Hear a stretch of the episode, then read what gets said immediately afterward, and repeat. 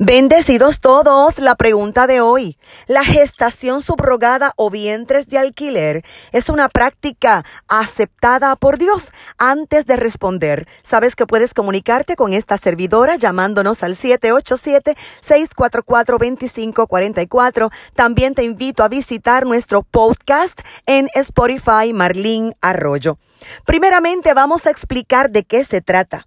La gestación subrogada, maternidad subrogada, gestación por sustitución o vientre de alquiler es la práctica por la que una mujer acepta quedar embarazada, llevar la gestación al término y dar a luz un niño, pero se lo entrega a otra persona o a una pareja para que estos hagan la función de padres. Es importante destacar que en la mayoría de los casos, la motivación de la mujer que alquila su vientre lo hace por razones económicas. Y tener un hijo a cambio de dinero no es ético, no es moral, no es bíblico. El bebé puede ser concebido con el ADN de uno o de ambos progenitores, pero también puede ser el resultado de donaciones anónimas de óvulos y espermatozoides. Lo más triste de todo esto es que la mujer gestante, la mamá, se compromete bajo contrato a desvincularse totalmente de su bebé.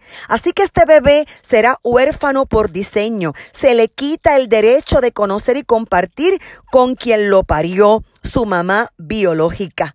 En el caso de la donación de espermatozoides, a ese niño se le está quitando el derecho de conocer y crecer junto a su padre biológico. Realmente es una tragedia. Obviamente esto es crear disfuncionalidad familiar.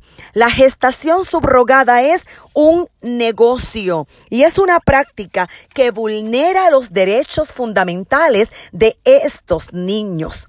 La desesperación de las personas que quieren ser padres sin importar las consecuencias y sin respetar la voluntad y el diseño de Dios llega al punto de pagar cantidades desorbitadas de dinero para conseguirlo compran bebés que están a la venta por una madre que ha colocado su vientre en alquiler y nos preguntamos, ¿cómo es posible que una madre pueda desvincularse tan fácilmente de su hijo, aunque haya quedado embarazada con la conciencia de que lo entregará?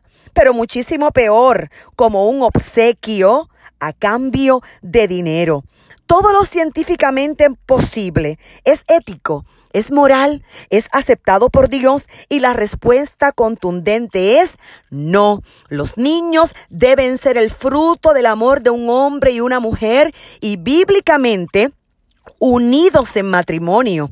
Este es el contexto natural que Dios estableció y debe ser respetado. Los niños no pueden ser la decisión unilateral de alguien que desea ser papá o mamá. El problema es mucho mayor que lo que expreso, pero para un creyente esto no es aceptable, pues todo debe girar en la perfecta voluntad de Dios, en todo lo que es correcto para exaltar el nombre de Dios. Debemos tener sensibilidad al Espíritu Santo. Tenemos que evaluar cuál es el fundamento de nuestros pensamientos. Cita la Biblia en Génesis 2.24 que el hombre dejará a su padre y a su madre y se unirá a su mujer y serán una sola carne. Este es el diseño divino para procrear hijos. Romanos 8:14 cita que los guiados por el Espíritu de Dios, los tales son hijos de Dios. Si ustedes no han podido ser padres, oren al Señor Todopoderoso. Y los invito a considerar una honrosa y digna alternativa que es la adopción creen vínculos de amor y respeto con un niño que ya nació. Reflexionen, ustedes no tienen derecho a ser padres, esto es un privilegio dado por Dios, pero ese niño que ya nació tiene derecho a un hogar donde se procura en todo momento el interés superior del menor. Si usted ya ha hecho esta práctica, le invito a pedirle perdón al Dios Todopoderoso. Hay perdón para un arrepentido. Mucho éxito.